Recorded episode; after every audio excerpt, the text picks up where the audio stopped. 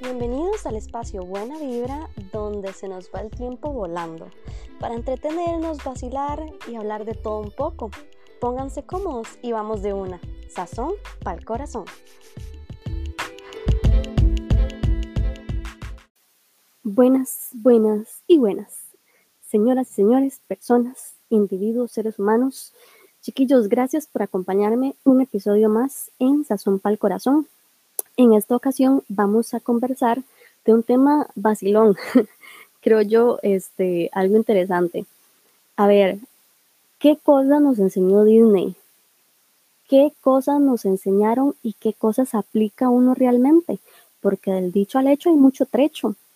Es como el agua y el aceite. Literalmente lo que le ponen a uno en la peliculita linda, bella y hermosa y lo que uno después termina aplicando, papá son dos cosas distintas. Entonces eh, va a estar vacilón y acompáñenme. Ah, casi se me olvida. Nunca les digo esto, pero si les gusta el podcast, por favor compártanlo eh, dentro de sus amigos, etcétera, porque así es que vamos eh, creciendo en comunidad y creciendo en, en personas que lo escuchan Obviamente la idea de este podcast es que muchas personas lo puedan estar escuchando, entonces si a ustedes les divierte, les causa gracia o les enseña algo, por favor compártanlo y así me ayudan. Gracias.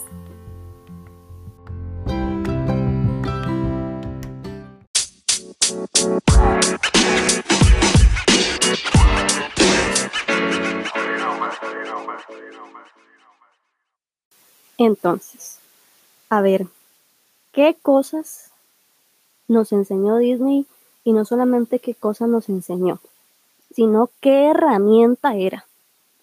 Porque, seamos sinceros, para nadie es un secreto que Disney y todas las películas eran la ayuda de nuestros papás para criarnos. O sea, uno veía esas condenadas películas chorrocientas mil veces mientras que uno crece. Y pues con mucha más razón si usted tenía una película favorita. No sé, como Buscando a Nemo, por ejemplo. Pero, em, vamos a ver, esas son las peliculillas que, que ya vienen saliendo después. Buscando a Nemo, Moana, todas esas, ¿verdad? Ya, no sé, ya uno está más viejillo. y esas no son las que yo veía de carajilla. Eh, de hecho, ahorita Toy Story sacan y di, es, es una película más para uno que está viejo porque uno creció con, con la primera y no tanto para las escuelas de ahora, que sí, que a ellos les gusta y todo, pero, pero es mentira, Disney no hace esas películas para esos carjillos, ellos lo hacen para uno. Entonces, pues bueno, ¿verdad? Con eso es que uno se iba criando.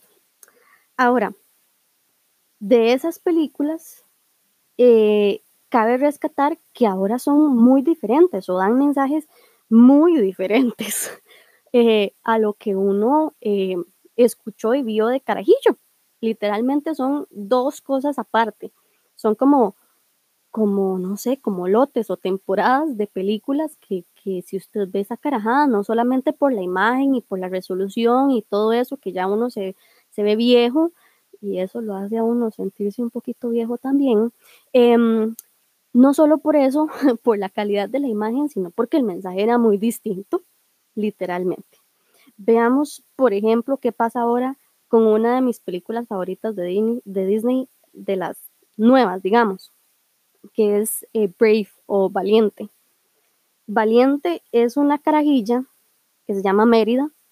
Em, es una princesa y los papás le andan buscando esposo. Así empieza la vara. Em, ahora, la carajilla, em, como le andan buscando esposo, hacen como un concurso para ver cuál de los príncipes de los otros reinos se merecen ser el, esposo de ella. Entonces, dentro de las reglas dice que cada reino puede poner a un representante para ganar la mano de, de, Mérida.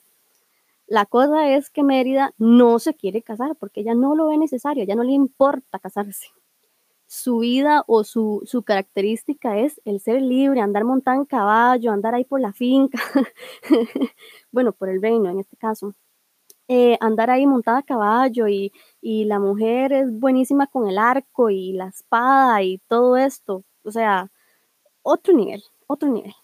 Entonces, este, la mujer, como no se quiere casar, hace todo lo posible para que esto no suceda. Y entonces, como cada reino puede poner un representante de, de la vara, entonces ella se representa a sí misma para el reino de ella. Muy inteligente la muchacha. Entonces, como la madre es una crack en absolutamente todo, literalmente le gana a todos, todos los pretendientes, todos los príncipes. Lo que pasa es que también los príncipes que presentan ahí son un poquito inútiles, pero bueno, el asunto es que la mujer va ganando la vara y el tata se enoja. Se enoja porque di, se tiene que casar. Es parte del proceso, es parte de la vida y es parte de lo que le toca a ella como princesa y salada se acabó y punto y final café con tamal. Entonces, este, la madre se escapa, se ostina porque es bien rebelde, o sea, no solamente su carácter de, de fuerza y fortaleza, etcétera, sino que la madre es súper rebelde. Esa no está tan bien, pero bueno, no importa. este, y se va al bosque, ¿verdad? De, de, rebelde a escaparse y no sé qué. Se encuentra una casilla ahí toda eh, rara, en donde ve una anciana, em, y le, la anciana entonces es como una bruja y no sé qué y le da entonces como un como una magia, un hechizo, una vara ahí que, em, supuestamente es para ayudarle en, el asunto este de no casarse de ella formar su propio futuro y romper eh, los hilos que tiene ella o el nexo que tiene ella con su familia, etcétera, etcétera, etcétera. Entonces la maecita, muy contenta, se regresa para su castillo, o sea, para su casa, se regresa y cuando se regresa se da cuenta que la cagó. La cagó fuertemente porque em, di, convirtió a la mamá en un oso y a los hermanos eh, y esa es la manera este, de romper ese nexo, digamos, familiar, porque entonces di un oso y un ser humano como que en el pastel, entonces eh, di así va el asunto. La maecita Mérida se tiene que eh, solucionar el asunto de alguna manera porque no puede dejar a la mamá como un oso. Este, y en el proceso entonces es súper chiva porque forma como un vínculo súper fuerte con su mamá, la entiende de una manera distinta em, y pues sí, eh, al fin eh, logra transformar a su mamá nuevamente en ser humano y eh, de ahí como la mamá ya le entendió que ella quiere hacer su propia vida, que no quiere estar ligada a una persona o a un reino o a una cosa en específico, eh, ahí la mamá entendió y la deja hacer. Básicamente, por ahí va la, la historia. Entonces, ¿me entienden? O sea, ese es un personaje que le demuestra a uno que la muchacha es inteligente, que es habilidosa, sarcástica, aventurera, eh, que quiere controlar su propia vida, su destino. Em, sí, la ponen tantito como rebelde y egoísta, pero ya después con todo el desmadre se va transformando, transformando eh, sucesivamente, este, y se le va formando el carácter. Yo creo que eso es lo que pasa mucho con, con uno, cuando uno es adolescente y uno piensa que es el dueño del mundo y, y que su rebeldía le ayuda para todo, pero con el tiempo el carácter se va formando. Así que papás de niños adolescentes, todo pasa y van a tener carácter, véanlo por ese lado, por esa por ese, no sé, ángulo, todo va a salir bien. El asunto que quiero con esto es, eh, chiquillos, es muy diferente esto, este papel que nos presentan a nosotros en esta película, al, al papel con el que yo crecí. Y entonces les voy a comentar algunas de las cosas con las que yo crecí, que probablemente, según mi audiencia, son cosas con las que ustedes crecieron también la idea no es hacernos sentir viejos, no lo estamos, o sea, somos unos carajillos, pero eh, la vara va cambiando y las generaciones van cambiando y esto sí es con lo que nos criaron a nosotros.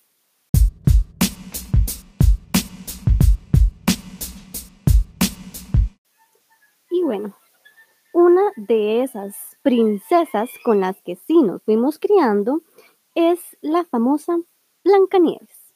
Sí, Blanquita. Blanquita, sí, este, vamos a repasar un poquito la historia de la famosa Blanquis. Blanquita, pues sucede que era la hija de un rey y ese rey eh, tenía su esposa común y corriente, ¿verdad? Y su esposa se le murió. Entonces el rey se casó con alguien más, como siempre, porque, di, ¿verdad? Eso sucede en todas las películas de Disney, ya lo van a ver.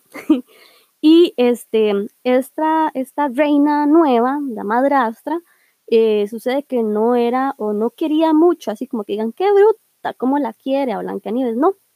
Entonces, este, esta chavala, eh, la nueva reina, la madrastra, tenía una obsesión rarísima con la belleza. Em, entonces la madre tenía un espejo mágico porque también era media bruja y eh, le preguntaba al pinche espejo todos los condenados días que quién era la más bella del mundo. Y a lo que el espejo toda la vida le decía, sí, sí, usted, usted, no sea necia. Entonces, este, la cosa es que la chiquilla Blancanieves fue creciendo y ya cuando tenía como siete, de 7 a 10 años, no me acuerdo, ya, ya no me acuerdo, eh, pero era una niña. Em, cuando era una chiquilla, em, Blancanieves creció en belleza. Y lo interesante de esto es que sus papás querían que Blancanieves fuera blanca como la nieve. Así. No querían a alguien medio como uno. Ahí medio, medio morenón. No, jamás ni nunca. Tenía que ser blanca como la nieve.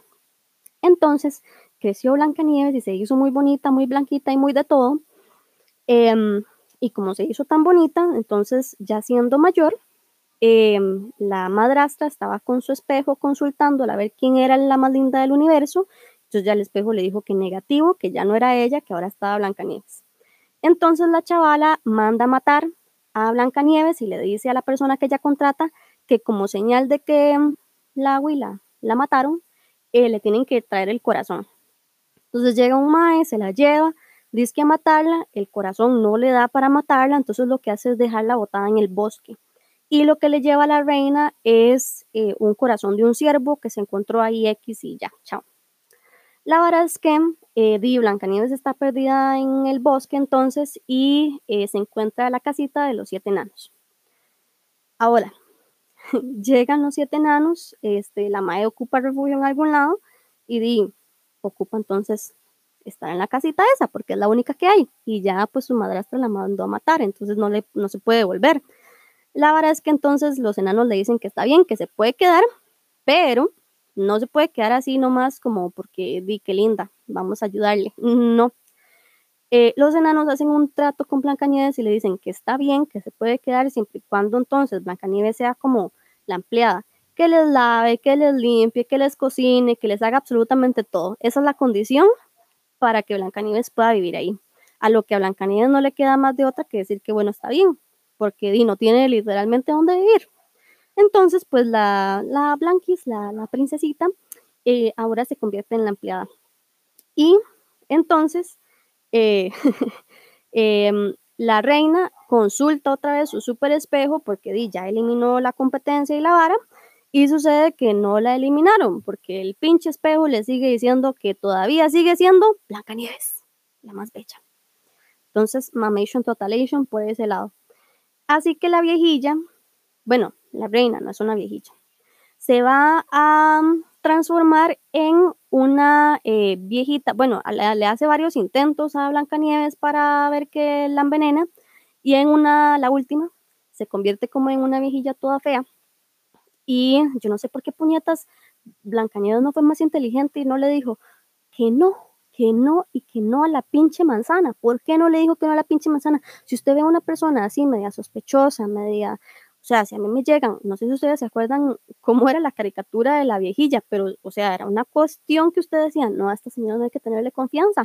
Ah, pero ahí va la pinche Blancanieves bien bruta y le hace caso y se come la condenada manzana en lo que se come la manzana, obviamente está envenenada y pues se envenena. Cae ahí en un sueño profundo de lo más raro, a lo que todo el mundo deduce que es que se murió. Lo raro todavía de esto es que los enanos la ponen como en un ataúd transparente de cristal y la ponen ahí como para que todo el mundo la vea. Bueno, no todo el mundo, porque en el bosque no va casi nadie, pero bueno, ese no es el punto.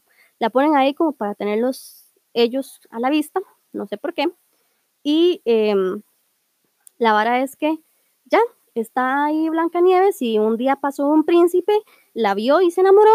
Y como se enamoró de Blancanieves, le dio un beso. Y como le dio un beso, entonces resucitó de su sueño. Lo que me parece muy estúpido, pero bueno, no importa, así va la historia.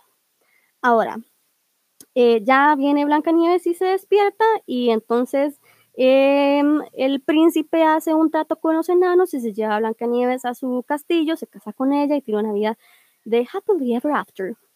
Em, lo que obviamente eso eh, es imposible, ¿verdad? Para empezar, ¿qué príncipe anda por el bosque así nada más porque sí? Dos, que vaya a ver una condenada vieja ahí, no sé, toda moribunda, o sea, me explico, eso sale de alguien que no está bien de su cabeza. ¿Y cómo? Estando ella media muerta, el mae se enamora. ¿Ah? Dígame usted, dígame usted. Y otra cosa muy importante es que estando ella muerta, porque esa era para el conocimiento de todos, ella estaba muerta. No se sabía que estaba dormida. Pero para el conocimiento de todos, ella estaba muerta y llegó el príncipe asqueroso y le dio un beso estando ella muerta. O sea, eso no es normal. ¿Me entienden? ¿Ah? Eso ahora, ahora uno lo analiza y pues eso no está bien. No está bien darle besos a gente muerta, ¿entienden? Por favor, no lo hagan. Y bueno, después ya entonces empiezan a decir que son felices para toda la vida, etcétera, etcétera, etcétera. ¿Me entienden qué bizarra es la vida en los ojos de Blancanieves y estas cosas? Eso no debería de existir. Por favor, no le demos esos ejemplos a nuestros hijos. En fin, esa es Blancanieves. Ok, la segunda princesa que vamos a analizar en este momento es la señorita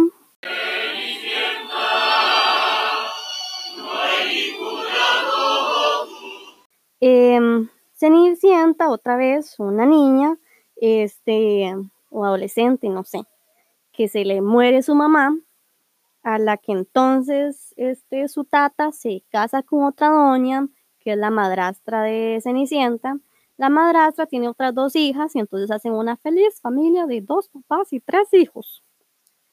La vara es que ya el tata este, se muere también y pues ni modo, le tocó a Cenicienta vivir con, su madrastra. La vara es que para variar a la madrastra no le cae bien Cenicienta y tampoco eh, las hijas eh, de la otra mae eh, se caen bien porque Cenicienta es demasiado linda, demasiado perfecta y demasiado de todo y entonces le cae mal a la gente por ser linda. Y literal, eso es lo que le enseñan a uno en la historia. La vara es que di, eh, eh, Cenicienta no le queda de otra eh, más que quedarse en esa casa, porque di, si no quedaría huérfana y sin casa. Entonces, este, la madrastra la obliga a hacer que hacer eso en la casa, y, la convierte como en la empleada em, y describe muy vacilón a las hermanas, hermanastras, no sé cómo se dice eso, qué ignorante, ¿verdad? Bueno, no sé, a las hermanas postizas las describe como unas madres horribles, feas y espantosas, ahí todas fodongas y nada que ver, este, y que por eso entonces le tenían envidia a Cenicienta. Después, un día cualquiera, llegó Cenicienta, eh, obstinada, porque acá el vato se obstinaba, tenía una hada madrina, y la, la hada eh, le ayuda a Cenicienta. Para no cansarlos con el cuento, hacen como eh, una fiesta en el palacio del rey porque el príncipe anda buscando esposa. Así es. El príncipe busca esposa y entonces Cenicienta dice, esta es mi oportunidad de salir de esta pinche casa. Entonces la Mae viene, se alista con ayuda de su hada madrina y se va para la fiesta del príncipe se va para la fiesta del príncipe y eso sí, la, la, la, madrina le hace una advertencia y le dice, mamita, usted tiene hasta las 12. Si lo logró, excelente. Y si no, lactó. No hay de otra. La cosa es que ya este, llega Cenicienta a la fiesta, eh, baila con el príncipe y el baboso se enamora, porque eso es lo que pasa, ¿verdad? Eh, en la vida real la gente simplemente conversa, se enamora y ya con, que estén enamorados se piden matrimonio y listo. No, ¿verdad? Pero bueno, entonces la verdad es que el príncipe se enamora de ella y eh, elige entonces elegirla a ella como su esposa.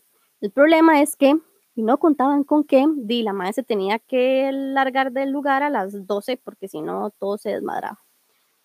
La cosa es que eh, Cenicienta sale corriendo del lugar y en lo que sale corriendo se le queda un zapato botado y la mujer, sin importarle que dejó botado y que no dejó botado, sale con un cachiflín en el trasero y se larga de ahí porque no quiere que la descubran.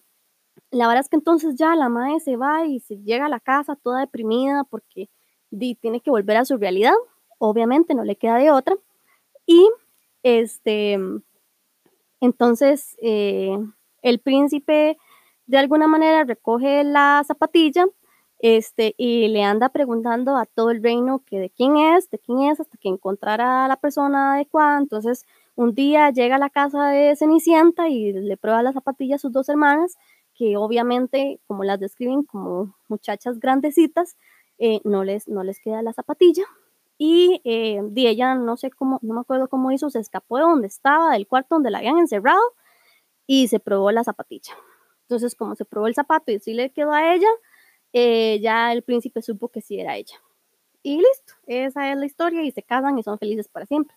A ver, ¿quién es tan bruto de verdad tan poco inteligente para creer que simplemente por un zapato entonces ya era la persona adecuada. O sea, nadie en el mundo calza igual, nadie, nadie calza igual que nadie.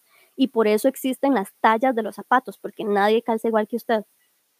¿Me entiende la estupidez? Mentira, que en todo el pinche lugar no había nadie que calzara igual que Cenicienta. O sea, eso es una fantasía y una... No, no, no, eso no existe y que entonces ya con solo eso fueron felices para siempre. Porque, o sea, Cenicienta, más inteligentita hubiese sido, eh, ella perfectamente, en el momento que se escapó para ir a la fiesta, se podía escapar para hacer su vida. Pero no, ella tenía que depender de un hombre para que su vida tuviera sentido, porque se tenía que casar. Sí, con ese tipo de pensamiento tan pendejo lo criaron a uno. Pero bueno, esa es Cenicienta. De alguna manera, este, logró que el príncipe se enamorara y como se enamoró, se salvó. Ya no tiene una vida de empleada. Y después le preguntan uno los papás que por qué uno no quería hacer oficio, que por qué uno no quería lavar los platos, que por qué uno no quería hacer nada en la casa.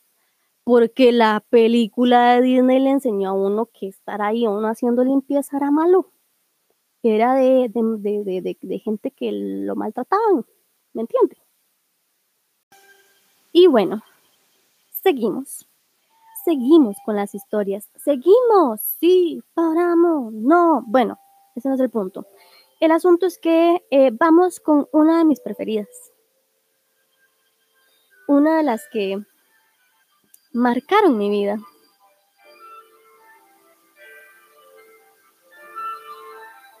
Lindo. El asunto es que está la señorita Bella. La señorita Bella y el príncipe bestia. Sí, el príncipe es el bestia. No es mi culpa. Así lo hicieron. No lo hice yo. La cosa es que, pues sí, la bella y la bestia. La vara es que eh, la historia de ellos va más o menos así. Yo creo que es una de, aunque sea de mis favoritas, es de las más raras. De verdad.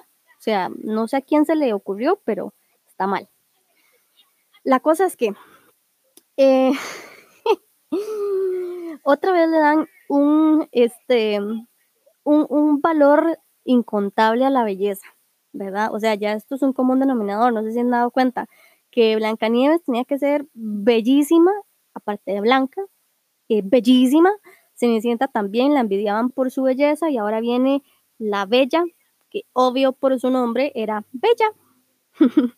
Entonces, em, Bella vive con el papá, ¿verdad? Común y corriente, ella muy campante, este, tampoco tiene mamá.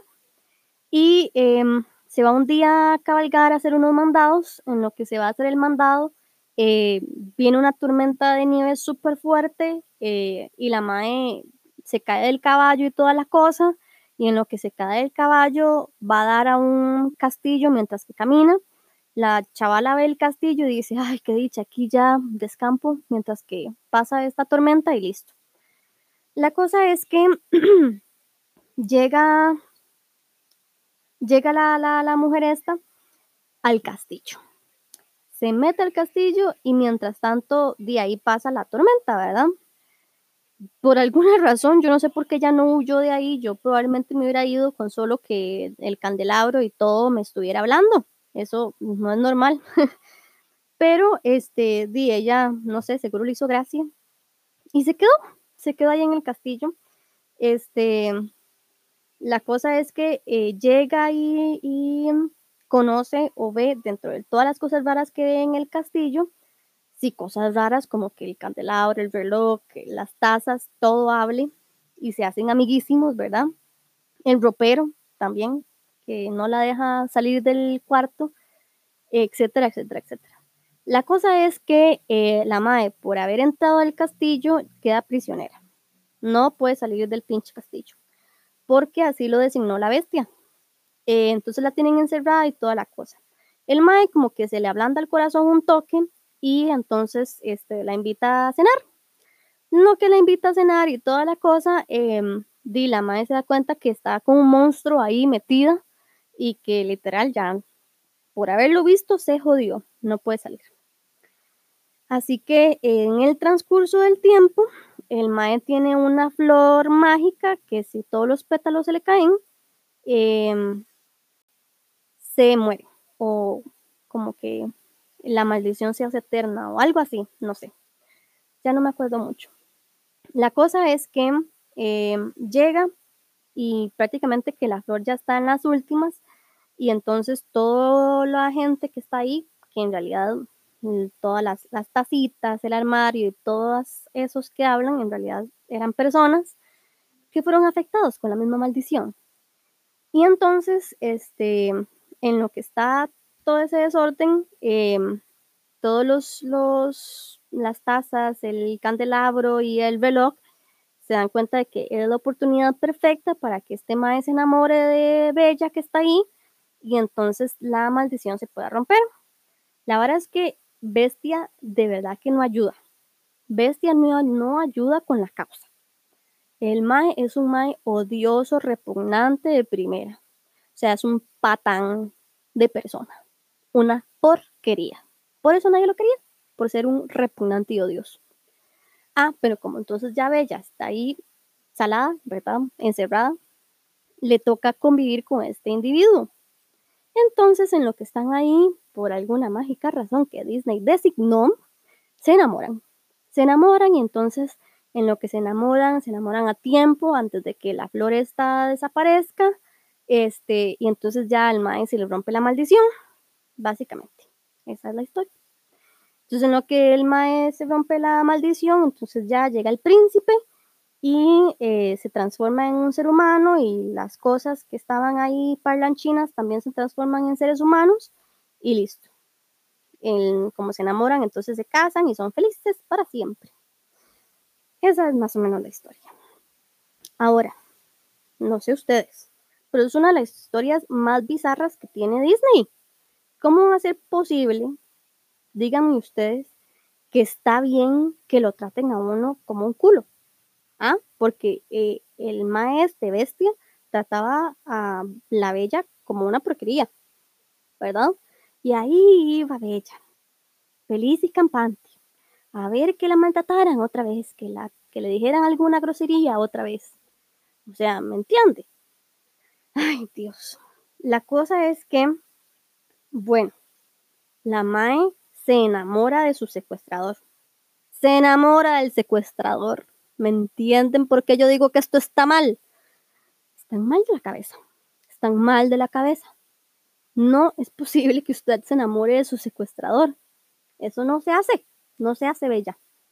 Y bueno, que entonces dicen que el mae se transforma en ser humano y ya por haberse transformado en ser humano y no ser bestia, entonces este, ya van a vivir felices para siempre.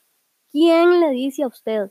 Dígame, dígame, ¿Quién le dice a uno que el chavalo, por haberse convertido en ser humano, ya le va a tratar como una persona? La va a tratar decentemente. ¿Quién dice? ya ese chavalo se acostumbró a tratarla mal y la va a seguir tratando mal porque ya ella permitió eso. Entonces, que a mí no me diga nada Disney. Esa muchacha bella va a ser una muchacha maltratada. Pero eso no se lo dicen a uno, ¿verdad? Es que esa es la secuela. La secuela, la, la película número dos, ahí es donde le dan super muñeco a Bella y este, ella ya no puede hacer nada porque sigue pinche secuestrada en el, en el fucking castillo. Entonces, este, pues nada, le tocó.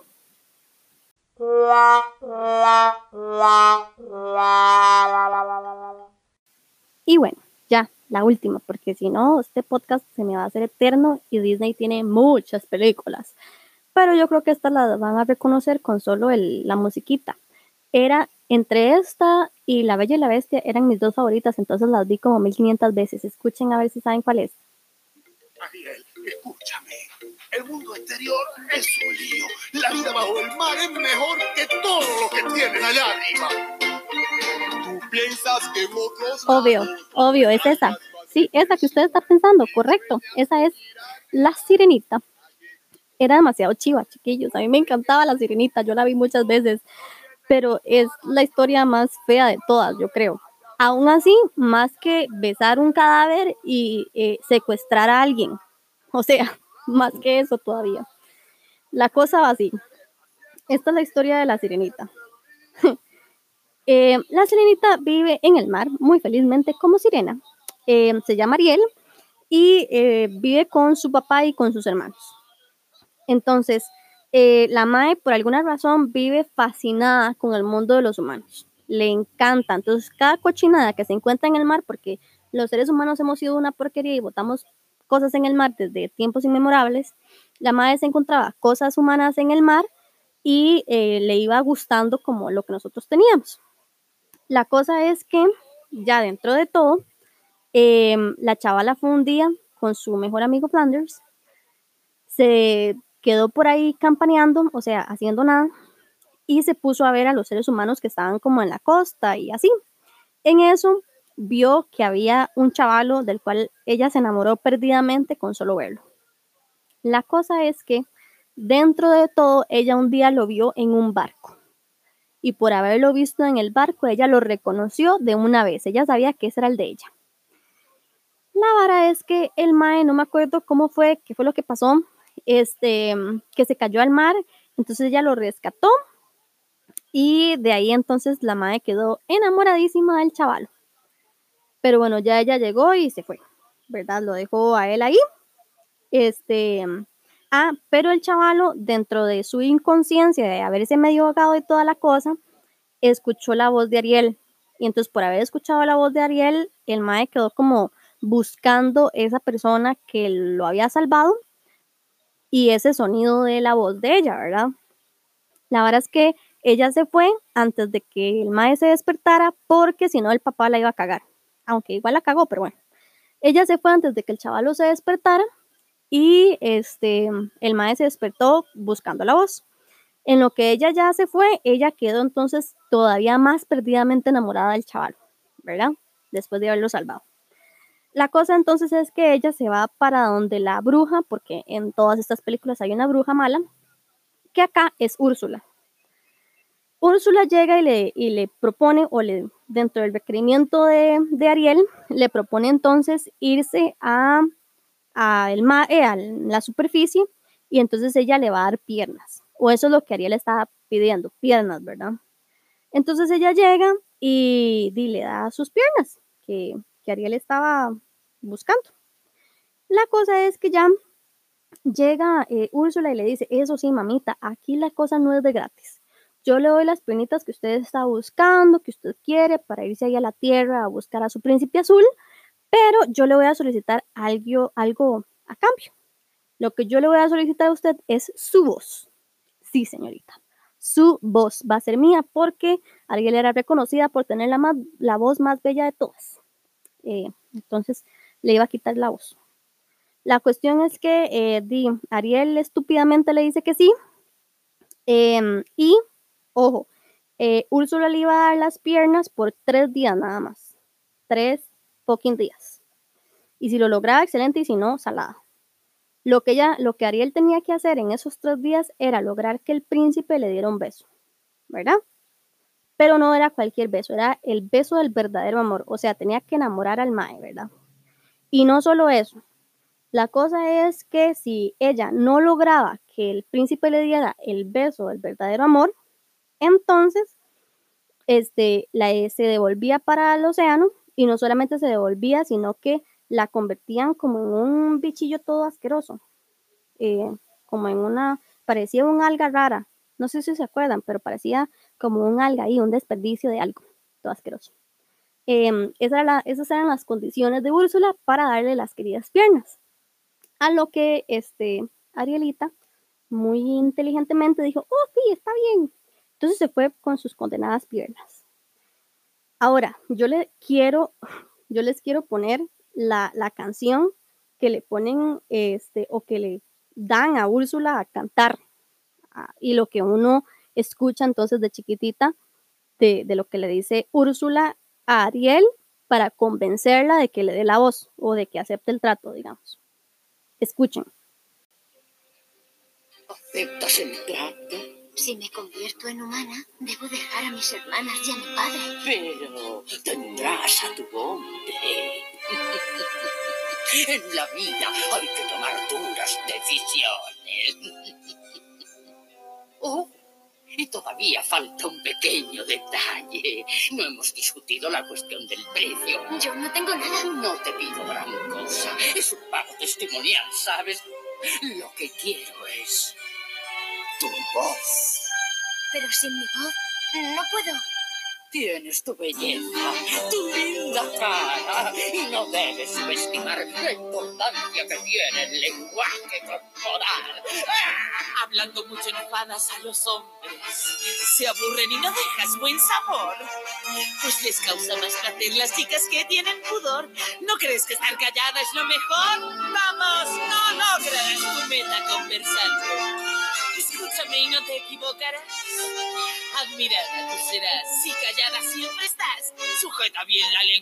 Y. Vamos tú, pobre alma ¿qué harás? Y bueno, ahí sigue. Eh, ma, yo creo que es increíble, ¿verdad? Que esto se lo pusieran a uno de chiquitillo. Esto es inaudito. ¿Cómo va a ser posible que a un chiquito o a una niña le digan que su voz no vale de nada, porque di, todo el mundo la quiere sumisa y di, con muchas palabras y mucha carajada aburre. O sea, ¿me entienden? ¿Cómo va a ser posible? Ay, no, es frustrante, es frustrante. Pero bueno, el asunto es que ella decide entonces dejar a su familia y dejar todo. Em, y todo por tener las piernas y conseguirse a el príncipe Eric.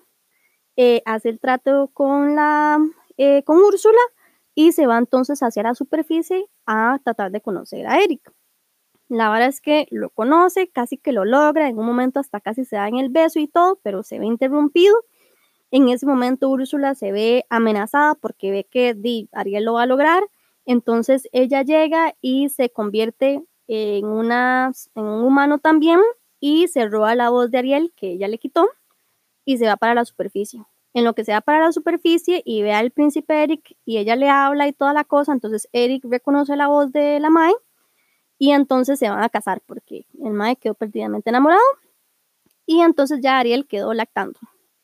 En eso entonces Ariel se da cuenta que eh, la que está ahí no es una persona cualquiera, sino que es Úrsula eh, disfrazada de ser humano y entonces la pelea se arma un zafarrancho, un desorden, porque tras de eso eh, Úrsula le había hecho un hechizo a Eric para que no se acordara de Ariel del todo. Entonces se arma un desmadre y en el desmadre entonces Ariel le quita la voz a Úrsula, eh, que estaba representada en un, en un collar, y entonces se lo quita, se lo pone ella, entonces ya Ariel tiene voz. Eh, pero en eso eh, se les va el tiempo y entonces Eric no le logra dar el beso a tiempo a Ariel y entonces Salada tiene que regresar para el mar y se iba a convertir en una carajada muy fea. En lo que regresa al mar y todo el alboroto se hace, entonces llega este el papá de Ariel, Tritón, a negociar con Úrsula porque di, la carajilla se metió en un zafarrancho. Entonces Tritón le dice que no hay ningún problema, que él se pone en lugar de Ariel para que Ariel pueda vivir tranquila y que entonces él se convierte en el cosillo ese feo. La cuestión es que entonces como Tritón se convierte en como en un alga o una carajadilla rara, este, di la corona y el tridente quedan ahí en la nada eh, y entonces Úrsula se hace la reina del océano por un momento y otra vez se hace aquel desorden en lo que matan a Úrsula.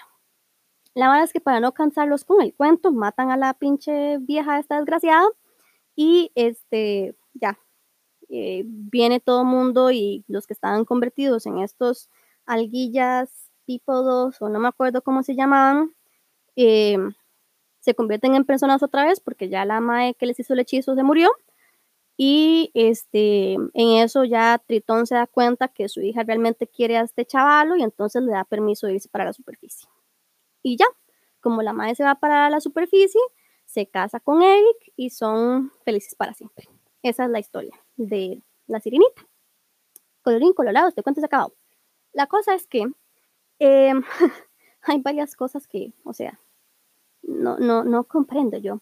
La primera es esa canción que le ponen a uno de lo de la voz. O sea, lo le dicen a uno desde chiquillo que su palabra o su voz no tiene ninguna validez porque a los hombres no les gusta eso. Les gustan sumisas y les gustan eh, obedientes. O sea, que Dios me agarre confesada. ¿Cómo putas hace usted para decirle eso a un niño? ¿Cómo? ¿Qué irresponsabilidad es esa? Pero bueno, se lo dijeron a uno, entonces uno crece con eso, ¿verdad? Después, no digan que porque uno está traumado, o sea, es imposible. Uno está traumado por eso. La vara es que, eh, bueno, aparte de lo de la voz, em, a ver, Ariel sacrifica absolutamente todo por un Mike que ni siquiera conoce, ni siquiera se han hablado. Nada, no saben nada de esta persona. Y por alguna razón, entonces la madre se enamoró perdidamente. Eh, o sea, asumamos que está bien, que se enamoraron de verdad y que ese amor es real ok, que es ese amor a primera vista. Ok, asumamos que eso existe y asumamos que eso se dio. Ok, excelente. Ahora, tienen una vida juntos y se casaron. Excelente. Eh, tienen hijos. Excelente.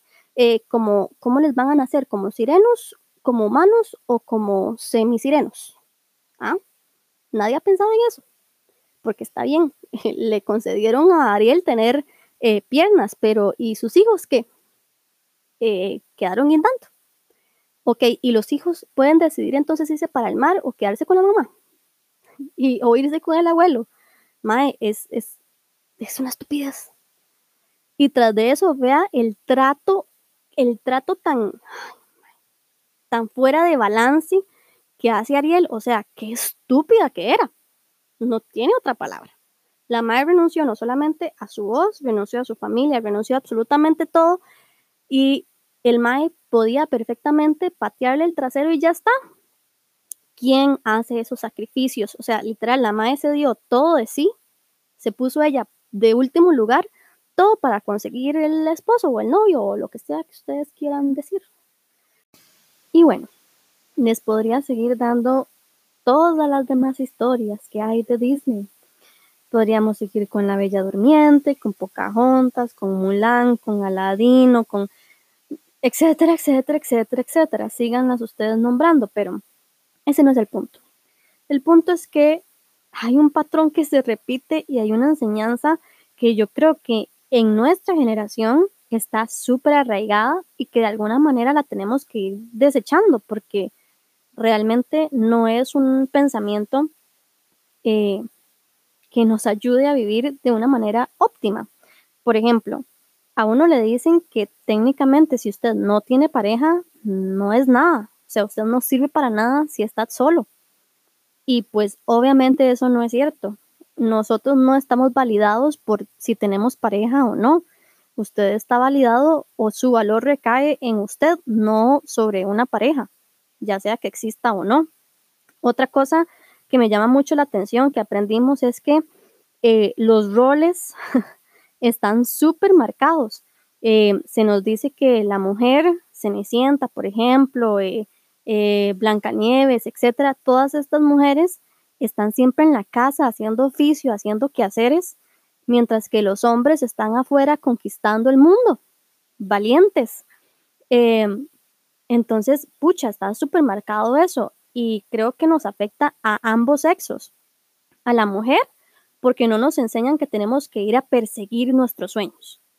Y al hombre, porque entonces se le dice que no puede ser débil, que siempre tiene que ser valiente, que nunca puede tener miedo. O sea, ¿qué carga más grande tienen que cargar estos chiquitos desde pequeños? Y o sea, cero que ver, eso no tiene que ser así.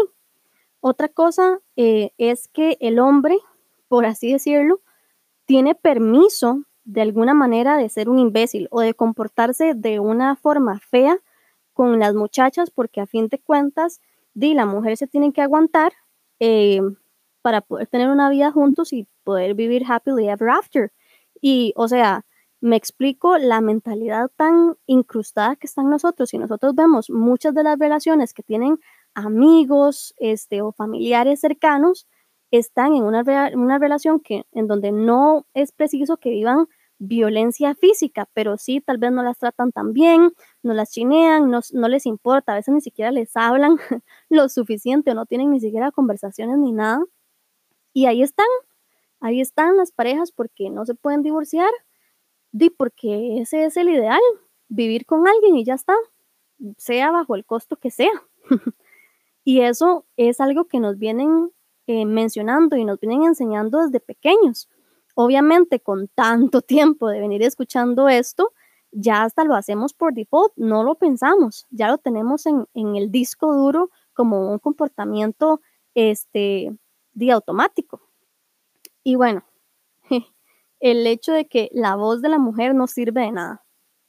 Y creo que eso ya lo vimos en el momento que escuchamos la canción de, de Ariel, o sea, es increíble la capacidad y la, y la intención de decir esto.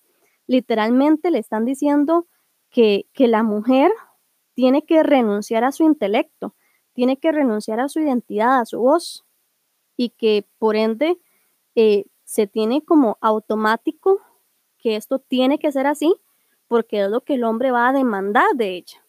Y ella se tiene que acostumbrar y doblegar a eso, ¿verdad? Entonces imagínense el montón de gente que ahorita tiene relaciones que tal vez tienen algún tipo de violencia y por eso es que se quedan calladas, porque su voz no sirve de nada y nadie les va a poner atención y nadie las va a escuchar porque su intelecto, su opinión no sirve para ni costa. Eso es lo que les han dicho toda su vida desde que nacieron. Eh, otra cosilla, ahí no sé si la notaron, eh, la belleza es importantísima. O sea, la apariencia física lo es todo. Si usted es feo o fea, está mamando, está miando fuera del tarro porque su apariencia va a ser el, detonante de su destino. No sus capacidades, no sus habilidades, no absolutamente nada de esto. Su apariencia, si usted es lindo, es win-win y si no es lindo, di, este, di chao contigo, ¿verdad? De una vez, porque no vas a lograr nada en la vida.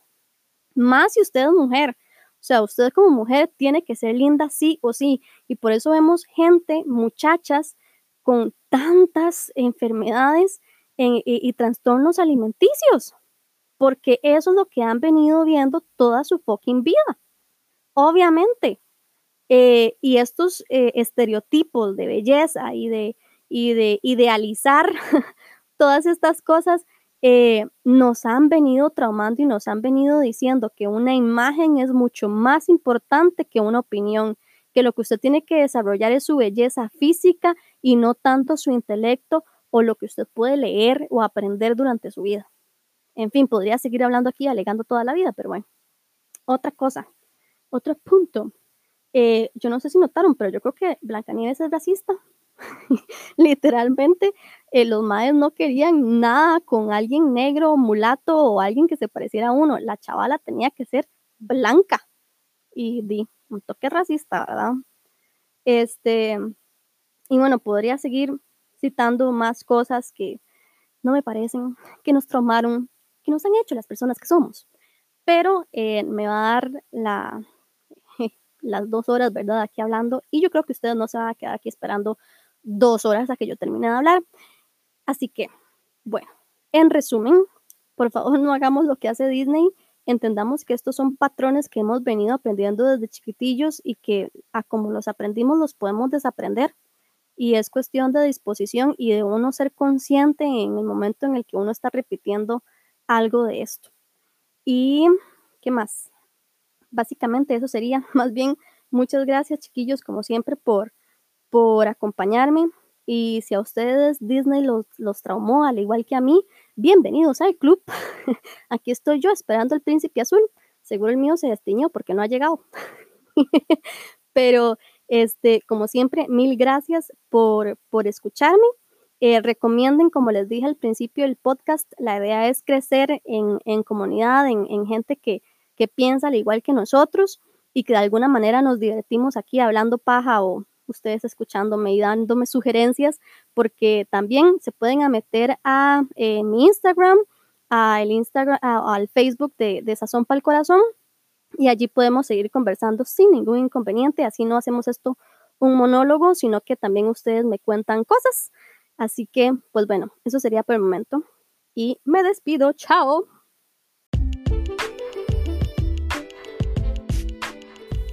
Esto fue Sazón para el Corazón. Gracias por acompañarme y nos escuchamos en la próxima.